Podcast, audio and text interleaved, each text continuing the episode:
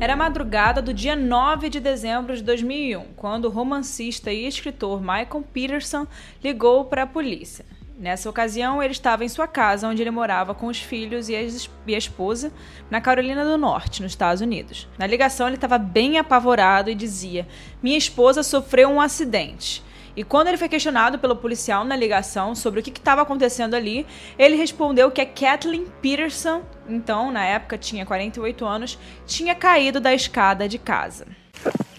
Durham 911, where's your emergency? Oh, 1810 Cedar Street, please. What's wrong? My wife's had an accident. She's still breathing. What kind of accident? Down on the stairs. Dá pra ver, né, que o Michael tava completamente desnorteado. Dá pra ver a angústia dele na hora de falar com o policial, né, nesse áudio. E também como ele falou claramente que ela estava inconsciente, mas ainda estava com vida naquela hora ali que estava acontecendo tudo aquilo. Dava para ver que realmente ele estava muito nervoso para que a polícia chegasse logo e tentasse salvá-la. Bom, preste atenção nesse áudio que mais tarde a gente vai chegar aqui e vai falar sobre ele, né? Sobre ele ter dito que ela ainda estava com vida nesse momento. E o Michael disse para a polícia que ele estava no quintal, perto da piscina, quando ele ouviu um barulho bem forte dentro de casa e ele se deparou com a Kathleen caída e sangrando na beira das escadas. A polícia não demorou muito para chegar no lugar e, mesmo assim, já era tarde demais. A tragédia, né, inicialmente parecia um acidente doméstico e rapidamente começou um longo processo cheio de dúvidas e que leva a gente aqui hoje, né? E não muito depois, o Michael Peterson se tornou o principal suspeito e ele foi indiciado sob a acusação de matar a própria esposa. No ano de 2018, inclusive, Netflix adicionou em seu catálogo a série muito famosa, provavelmente você deve ter assistido, ou se não, você vai assistir, que é The Staircase e conta a respeito sobre a morte da Kathleen Peterson, né? E lançada Inicialmente ela foi lançada em 2004 por uma rede de televisão francesa e depois foi atualizando, né, anos com o passar dos anos. E o seriado também relata todos os aspectos do que aconteceu, né, além de contar em evidências os problemas do sistema jurídico norte-americano. Recentemente a série voltou a ficar muito em alta na plataforma e para vocês terem noção, né, a gente tem que botar tudo, resumir tudo dessa série inteira, né, e desse caso que é gigante nesse vídeo. Então, eu vou tentar ao máximo resumir aqui o que, o que, aconteceu, como é que é essa história, mas não dá para contar tudo aqui, porque realmente é muito longa. Eles começaram a gravar esse documentário em 2004 e terminaram em 2017. É muita coisa, são muitos anos de conteúdo, então eu vou tentar resumir ao máximo para vocês, tá bom? Mas então, a questão que fica é: por que seria tão difícil acreditar que a Kathleen Peterson sofreu um acidente caiu da escada sozinha? Até um documentário fizeram para tentar provar isso, né? Antes da gente ir pro caso, vocês já sabem o que vocês têm que fazer. Vocês, não, vocês já sabem, né? Vocês não estão aqui só de hoje, né? Você já conhece podcast, você já conhece como funciona aqui o esquema do Casos Reais. Compartilhe esse episódio com alguém que você acha que vai gostar. Marca também lá no Instagram. Meu Instagram é arroba com K, Mirandas, com S no final. Compartilha lá, mostra que você está escutando casos reais. Eu vou compartilhar você na hora. Vocês sabem que eu faço isso toda hora. E também me manda uma direct, me fala o que, que você está achando do episódio e também se, qual o próximo caso que vocês querem ver aqui. Tá bom? Então agora que você já fez isso, já deu um like aí no YouTube, já se inscreveu no canal, agora sim a gente pode ir pro caso de hoje.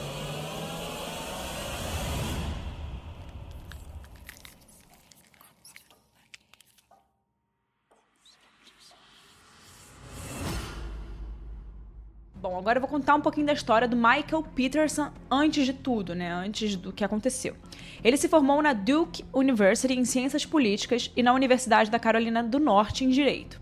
O Michael Peterson conseguiu um emprego público no Departamento de Defesa, onde ele se envolveu com assuntos relacionados à Guerra do Vietnã. E em 1968 ele se alistou no Corpo de Fuzileiros Navais dos Estados Unidos. E ele serviu no Vietnã por três anos mas depois de um acidente de carro, né, deixou ele meio incapacitado, ele acabou recebendo uma dispensa honrosa, né, pelos Estados Unidos, e durante o seu tempo no exército, ele recebeu uma estrela de prata e a medalha de estrela de bronze, que tem um valor ali, né, para quem é militar. E o Peterson também afirmou ter ganho dois Purple Hearts, eu acho que é isso, né? É, é, isso, Purple Hearts, mas não há nenhum registro desses Purple Hearts, né, nos arquivos militares. E quando Peterson voltou aos Estados Unidos após a dispensa dele do exército, ele se tornou um consultor do governo. Ele também começou a escrever sobre a sua experiência durante a Guerra do Vietnã e publicou vários romances. Ele ficou muito famoso pelos romances que ele publicou. E com a sua carreira né, de escritor indo tão bem, ele começou a se considerar candidatar como gabinete de prefeito. E durante sua campanha, a verdade sobre os Purple Hearts lá, né, que ele teria ganho durante o serviço militar dele, começou a vir à tona. E foi aí que a situação para ele começou a ficar um pouco ruim, né? Que começaram a ver que na verdade essa história do Purple Hearts dele ali não era real. Na verdade, eu vou explicar para vocês. Ele disse que ele ganhou, né, essa medalha por causa de uma explosão de uma mina terrestre que, que matou um operador de rádio e aí acabou tendo estilhaços na perna dele. Mas a verdade é que foi, né, aquele acidente de carro que eu falei para vocês. Então assim, não era tão glamuroso assim, né? Não era tão um herói de guerra é, quanto parecia ser, né? Ele disse que tinha sido um estilhaço, é, explosão de mina terrestre, e na verdade era apenas uma batida de carro, um acidente de carro. Enfim, não que seja ruim, não que seja leve, não que seja bom, né? Não que seja leve, mas não era aquele glamour que ele tinha feito, né? E também aí começou a vir à tona e, começou a deteriorar a carreira dele, essa imagem e também o que viria depois. Na época do caso, né, na época que tudo aconteceu, ele, o Michael Peterson, vivia na casa dele, numa mansão, na, na verdade, uma mansão linda, é, em Durham, na, na Carolina do Norte, com a segunda esposa dele, que é Kathleen Peterson, seus dois filhos Clayton e Todd Peterson e suas duas filhas adotivas, Margaret e Martha Hatliff. E antes do Michael se casar com a Kathleen, o Michael foi casado com a sua primeira esposa, a Patty Peterson, e eles viveram juntos na Alemanha enquanto o Michael serviu na Guerra do Vietnã. E nessa mesma época, o Michael e a Patty, eles eram muito amigos de uma família chamada Hatliff.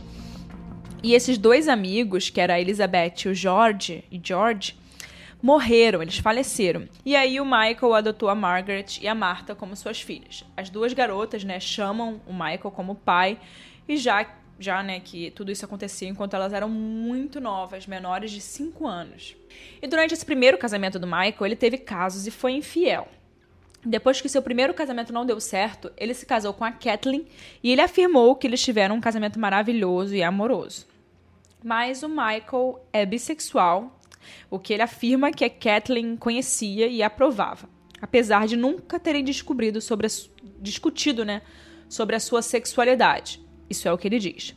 E durante o seu casamento com a Kathleen, o Michael assistia pornografia gay, bem hardcore, e contratou inclusive um garoto de programa online. O Michael planejou se encontrar e fazer né, relações ali com esse garoto, que acabou testemunhando mais tarde nesse julgamento. Né? E na madrugada do acidente, Michael afirmou que estava no quintal, como eu disse para vocês, perto da piscina quando ele escutou um barulho dentro da casa. E ele se deparou com a Kathleen sangrando na beira das, es das escadas. E foi às duas e meia da manhã que ele ligou para a polícia naquela ligação e explicou que sua esposa estava caída e ainda respirando. E perto do final da ligação, Michael disse que ela havia parado de respirar completamente. Tom 911, where's your emergency? Oh, 1810 Cedar Street, please. What's wrong? My wife's had an accident. She's still breathing. What kind of accident? She's down on the stairs. She's still breathing. Please Is come. she conscious? What? Is she conscious? No, she's not conscious. Okay, Please. how many stairs did you What? fall down? Huh? How many stairs? Stairs. How many stairs? Oh. Calm down, sir. Calm down. No, uh, 15, 20, I don't know. Please, get somebody here right away. Please. Okay, somebody's dispatching the ambulance No. while I ask you questions. It's, it's, it's off of, uh, it's in Forest Hills, okay? Please, please. A cena é repleta de sangue. Foram encontrados sangues em todos os cantos, no batente das portas, nas escadas e em todas as paredes da escada. Era muito sangue. Muito sangue, muito sangue. A polícia no local foi informada que a Kathleen morreu em uma queda acidental das escadas. Mas essa quantidade de sangue, né, na cena do crime, na cena do crime não, na cena ali do ocorrido, criou dúvidas para o detetive chamado Art Holland. E ele suspeitava, né, na hipótese de que o Michael havia assassinado a sua esposa. E parte da dificuldade de acreditar né, na inocência do Michael fica na foto da Kathleen, né, na foto da hora ali que as coisas aconteceram. É, as imagens são um pouco fortes, não tem nada muito explícito, mas eu vou deixar lá no OnlyFans. Eu criei um OnlyFans para casos reais. O link tá na, na descrição do episódio. Então, se você quiser ver essas imagens, eu coloquei lá no OnlyFans. Não dá para eu colocar nada aqui, né? É, não, não é permitido, não dá para colocar. Mas é uma foto que, inclusive, é pública, tá no julgamento. E não tem nada muito forte, não. Mas dá pra ver a quantidade de sangue na cena do crime. E por que que todo mundo acredita, né? é, todo mundo ali na hora começou a não acreditar na inocência dele. A imagem realmente do corpo da Kathleen no momento assim, do, do, que aconteceu ali é, é difícil de é difícil acreditar, né, que a Kathleen simplesmente caiu da escada com aquela imagem ali que a gente vê. É meio bizarro, né? A quantidade absurda de sangue que é encontrada nos pés, né, do, corpo inteiro, nas calças e por toda a escada leva a crer na ocorrência de um ato criminoso, de fato, né? Não tem como você olhar aquela imagem e não pensar nisso. Além de ter muito sangue nos degraus e nas paredes ao redor da escada. Foi encontrado sangue também no teto, no teto, gente, tornando ainda mais improvável que seria um mero tombo nas escadas. Kathleen, ao supostamente cair da escada, teve sete lacerações no crânio, cortes profundos que, de acordo com a promotoria, provavelmente vieram de golpes por um objeto é, muito forte para objeto cortante, tipo um negócio de lareira, de acender a lareira, sabe? E os Petersons possuíam, né, um negócio desse de acender lareira em casa, que tinham ganhado de uma irmã de Kathleen, mas ele, esse objeto desapareceu desde o acidente. Sumiu. Sumiu. A promotoria também construiu seu caso ao redor da ligação feita por Peterson para o serviço de emergência dos Estados Unidos, né, na hora que ele ligou ali para a polícia. E nela ele pede urgência no chamado e afirma que a sua mulher ainda estava respirando, apesar da gravidade do acidente pelo jeito que ele falava. Mas quando os paramédicos chegaram ao local, dez minutos depois, a Kathleen já estava morta. E na opinião dos profissionais, havia um bom tempo ali já. Isso porque o sangue nas paredes e no chão já estava seco e coagulado, o que contraria a alegação do Peterson de que no momento da ligação a Kathleen estaria viva. Isso para eles é impossível, porque o estado físico do corpo encontrado na cena do crime não era o estado físico de um corpo que estava há pouco tempo sem vida. Era um estado físico de um corpo que já estava há alguns minutos, provavelmente horas, ali sem vida. Isso é claro, assim, quando a gente analisa, eu não sou nenhuma perita criminal, tá? Mas pelo que eu vejo em casos criminais, isso é bem claro. Tem um jeito que o corpo, né, na hora que perde a vida e vai passando o tempo, muda, né, o estado físico dele. Isso é óbvio, né, gente? Então, dá para saber exatamente que na hora que, que os policiais chegaram, o corpo já estava ali sem vida há mais tempo. Outro fato, né, que pesou contra o Michael, Pier, contra o Michael Peterson foi a revelação feita no terceiro episódio do, do caso, né, da, da série, que a Elizabeth Hatliff, a mãe biológica de suas filhas adotivas, a Martha e a Margaret, morreu em 1985 ao supostamente cair das escadas da residência, da própria residência que ela morava. Sim, outra pessoa caiu das escadas. O Michael Peterson foi a última pessoa que viu ela com vida essa descoberta, né? E o fato de que a Elizabeth e a Kathleen serem fisicamente parecidas e também terem acabado da mesma forma, né? Rendeu ao Michael o apelido na mídia de o maníaco das escadas, né? Vocês devem imaginar o porquê. A Martha e a Margaret nunca duvidaram, pelo menos publicamente, da inocência do pai e não hesitaram em usar a mídia para fazer declarações apoiando eles, né? Sempre estando ali presentes. Outra figura que manteve a sua crença inabalável na inocência de Michael foi a sua primeira mulher, a Patty Peterson, com quem ele teve os dois filhos, o Todd e o Clayton. A Patty e o Michael eram casados, eram casados na época da morte da Elizabeth, né, a Hatliff, e ela e a Patty trabalhavam no mesmo colégio e se tornaram melhores amigas, o que se manteve até a morte de Elizabeth. Inclusive, a Pat aceitou participar das gravações da, da série The Staircase em solidariedade ao Michael e também utilizou a mídia para atestar publicamente a inocência dele. A única integrante da família que ficou com raiva e se rebelou contra o Michael e passou a acreditar na culpa dele foi a sua enteada, a Caitlin Atwater. Ela e suas tias, Candace Zamperini e Lori Campbell, após terem acesso né, a essas fotos da autópsia da Kathleen, elas não acreditavam que um tombo teria trazido esses resultados tão agressivos, né, tão fortes para Kathleen. E vizinhos e amigos próximos né, do casal afirmaram que o casamento entre Peterson e Kathleen parecia perfeito e invejável, e que o casal raramente brigava.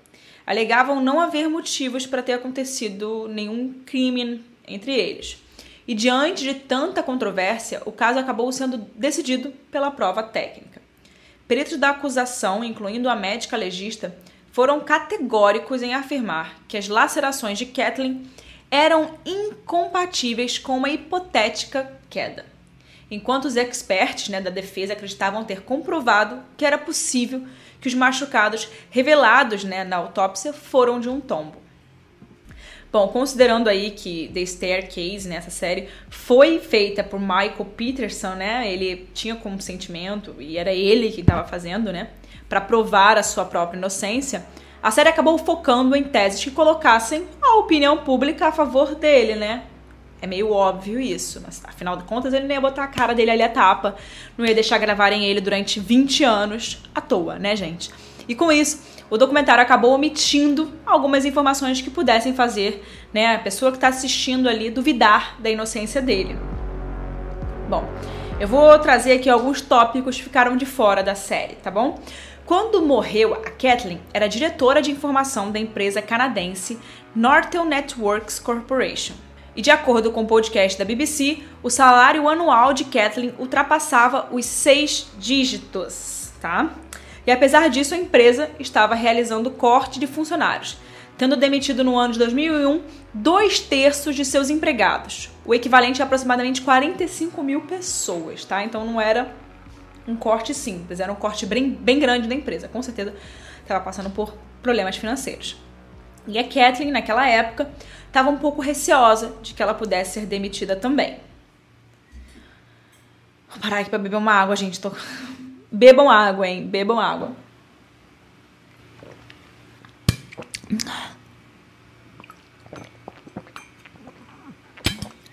Pronto, beberam água? Vamos voltar. então, Michael Peterson comentou sobre esse medo de Kathleen em um e-mail que ele enviou para um amigo seis dias antes da morte da Kathleen. Ele escreveu o seguinte nesse e-mail, abre aspas. A pobre Kathleen está passando por maus bocados na empresa eles cortaram 45 mil pessoas. Ela é uma sobrevivente e não corre perigo de ser demitida. Mas o estresse é absurdo lá. As dívidas de Michael e Kathleen chegavam a 142 mil dólares e Kathleen tinha um seguro de vida com uma pólice no valor de aproximadamente 1,4 milhões de dólares. Né? Para a promotoria, o Michael teria matado a sua esposa para se beneficiar do seu seguro de vida, né? Assim ele conseguiria quitar as dívidas do casal e de seus dois filhos. E com relação às rapazes, o Michael teria enviado um e-mail para sua mulher Patty 11 dias antes da morte de Kathleen, pedindo que ela pegasse um empréstimo em nome dos filhos. Abre aspas. Isso tiraria um grande peso dos meus ombros, porque eu estou muito preocupado com eles e é simplesmente impossível conversar sobre isso com Kathleen. Fecha aspas.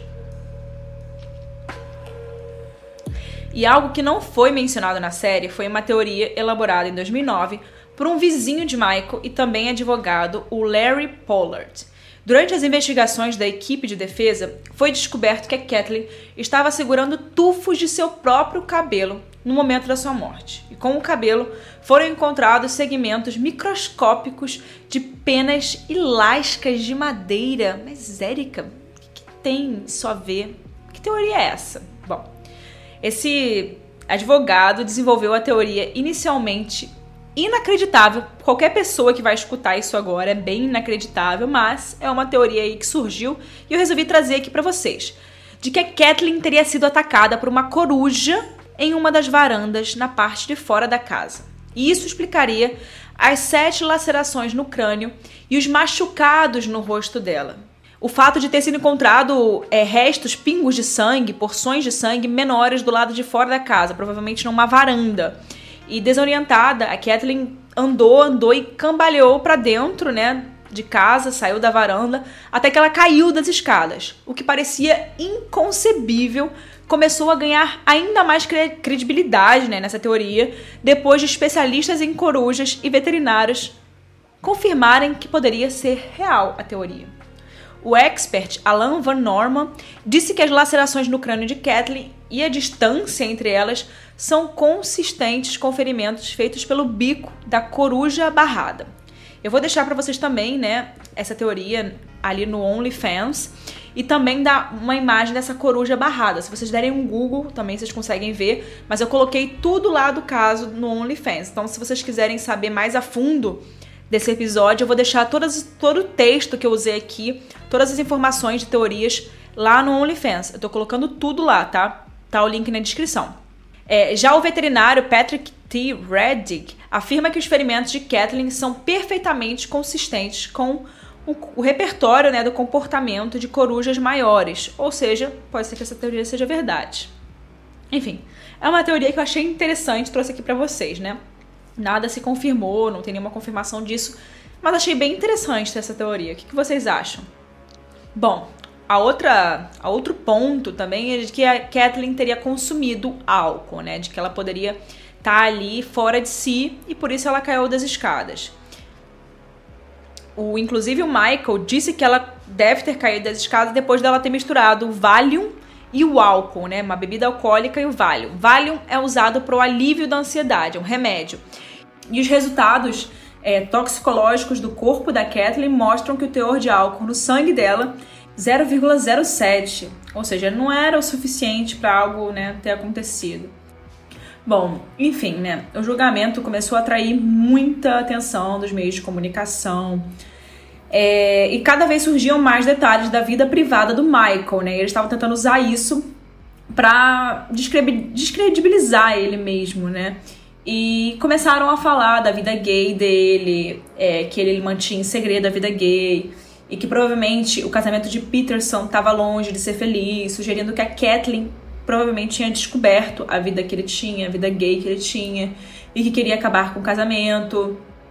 Enfim, esse foi um dos principais motivos que a acusação ofereceu, né, no julgamento pelo, pela morte dela. E o outro foi o do seguro de vida de 1,4 milhões de dólares. Bom, em fevereiro de 2017, o Michael Peterson usou uma apelação judicial prevista na lei dos Estados Unidos, chamada de Alford Plea, e com isso ele conseguiu a liberdade né, dele, que ele queria. Até hoje, quase 20 anos depois da morte de Kathleen Peterson, não se sabe ao certo o que verdadeiramente aconteceu naquela fatídica madrugada e provavelmente só quem sabe foram os envolvidos, né? E um deles já falou tudo que tinha para falar sobre o caso, né? O Michael. Enfim, gente, esse foi o caso de hoje. Tentei resumir aqui, nossa, o máximo para vocês, porque esse caso é gigante, tem tem milhões de teorias, mas eu trouxe as principais teorias, né, para vocês. E se vocês quiserem assistir esse documentário na Netflix, tá lá, o nome é The, The Staircase. Stair é escada, né? Então, se alguém quiser procurar, vocês vão achar. Todo o conteúdo desse episódio tá lá no OnlyFans. Eu boto todo o texto que eu uso. Então, se vocês quiserem ler, né, ou procurar alguma informação, vai estar tá tudo no OnlyFans. O link tá na descrição. E é isso, eu espero que vocês tenham gostado desse episódio. Não esqueçam de compartilhar nos seus stories e falar comigo também o que vocês acharam desse episódio. Eu vou adorar saber qual a opinião de vocês sobre esse episódio. E também quero saber o que você acha desse caso. Eu acho esse caso muito bizarro muito louco. Eu vou aproveitar agora para dar minha opinião, né? Eu sempre dou minha opinião no final do, dos episódios. Eu, até hoje, é o caso, assim, é um dos casos que eu mais tenho dúvida. Eu tenho muita dúvida, mas eu tendo a acreditar que o Michael Peterson não é inocente. É, eu tenho minhas, minhas dúvidas, de acordo com tudo que a gente vê né, ao longo da pesquisa, quando a gente procura pela história principalmente também pelo documentário da Netflix, né? Ele fez um documentário, contratou cinegrafistas, Foram 20 anos de documentário só para mostrar para a opinião pública que ele era inocente, né? Eu acho isso um pouco estranho, né? Quem é inocente talvez não precisa mostrar para a opinião pública que é inocente. Eu acho que você se preocupa apenas em resolver o seu caso lá no tribunal. Enfim, é a minha opinião. Qual a opinião de vocês? Quero saber o que vocês acham. Também, né, vamos abrir aqui um parêntese para falar o quanto a mídia daquela época e o quanto as pessoas julgaram Michael Peterson pela vida pessoal dele, pela vida bissexual dele, o quanto isso foi não foi certo com ele o que fizeram, mas também, né, a mídia do, daqueles anos, dos anos 2000, era muito dura e até hoje é, né, gente? Não vamos ser hipócritas. Até hoje a mídia é muito dura, mas com certeza eles acharam ali um ponto fraco, um ponto muito pessoal dele, um ponto que ele não falava para ninguém, não era algo público, né? E pegaram aquele ponto ali e bateram para tentar mostrar uma outra imagem do Michael Peterson, para tentar fazer com que as pessoas, é, o público visse ele daquela forma que a mídia montou. Enfim, gente, essa é a minha opinião. Eu acho muito difícil tudo aquilo ali ter acontecido com ela numa caída de escada. Eu acho que mais coisas aconteceram naquela casa. E o Michael Peterson é o único que sabe o que aconteceu de fato naquela noite, né? Então é isso, gente. Obrigada por escutarem. Obrigada por estarem aqui no podcast Casos Reais. E até o próximo episódio. Eu vejo vocês na próxima quarta-feira. Toda quarta-feira eu conto com vocês aqui, hein? Beijo, gente!